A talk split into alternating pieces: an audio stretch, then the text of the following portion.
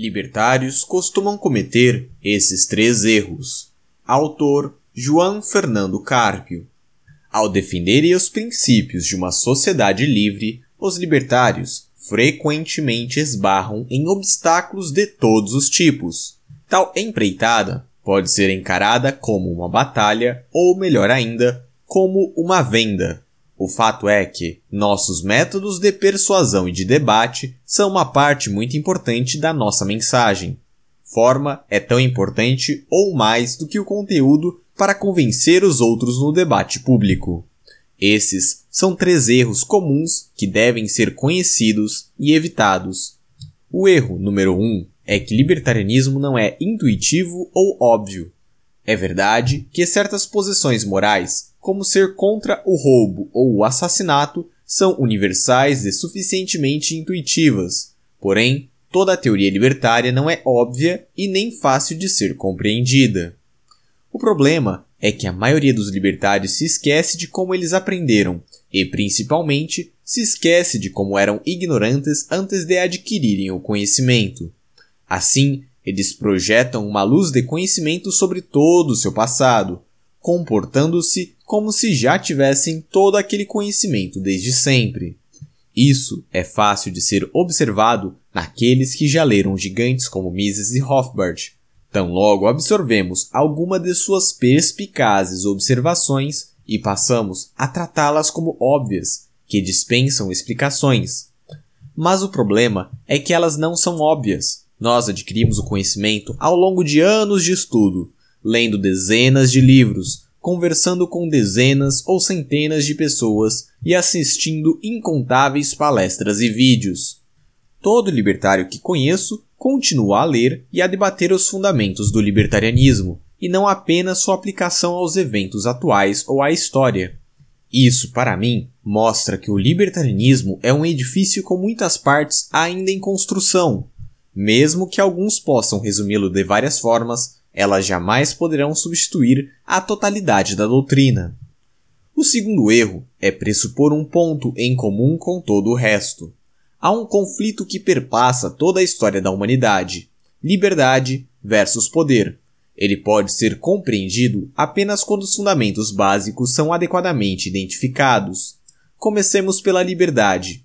Em tempos antigos, a liberdade era definida como a capacidade de poder participar em tomadas de decisão coletivas e de ter independência em relação a outras nações. Portanto, a liberdade era uma questão de participação política e de soberania nacional. O indivíduo não era uma unidade política relevante. E assim, permaneceu até o advento do humanismo, quando o indivíduo foi colocado no centro da análise política e econômica. Foi a partir daí que a liberdade começou a ter o significado que nós libertários precisamos que ela tenha a fim de possibilitar que nossas constatações sejam populares em qualquer época e lugar. Poder, por outro lado, para nós significa poder político. Ele surge do uso da força ou da ameaça do uso da força.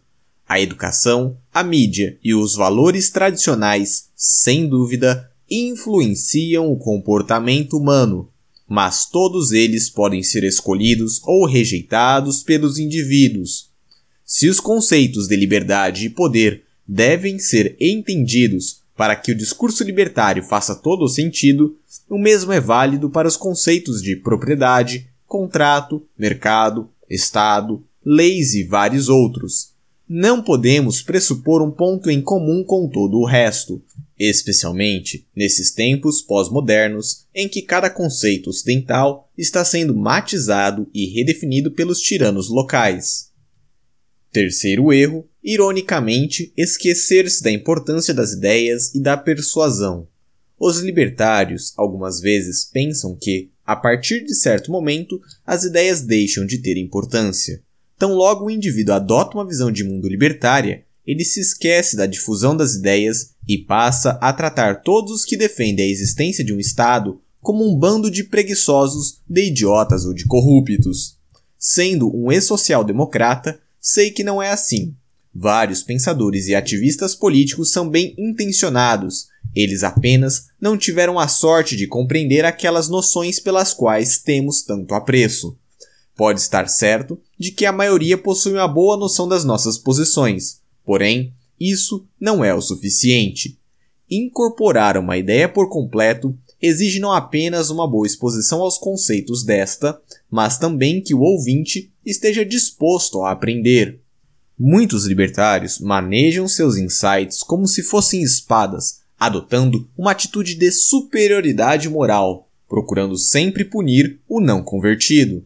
E é esse tipo de atitude que afasta as pessoas das ideias. Se elas, as ideias, fossem intuitivas, a persuasão não seria necessária, mas elas não são. Se quisermos ter êxito no mercado das ideias, se quisermos ganhar os corações e mentes das pessoas, precisamos nos lembrar de como esse bem foi vendido para nós em primeiro lugar. Adotar uma postura diretamente antagônica, criando hostilidade e inimizade, pressupondo como óbvias ideias que hoje são difíceis de se compreender de primeira, é uma receita certa para o fracasso.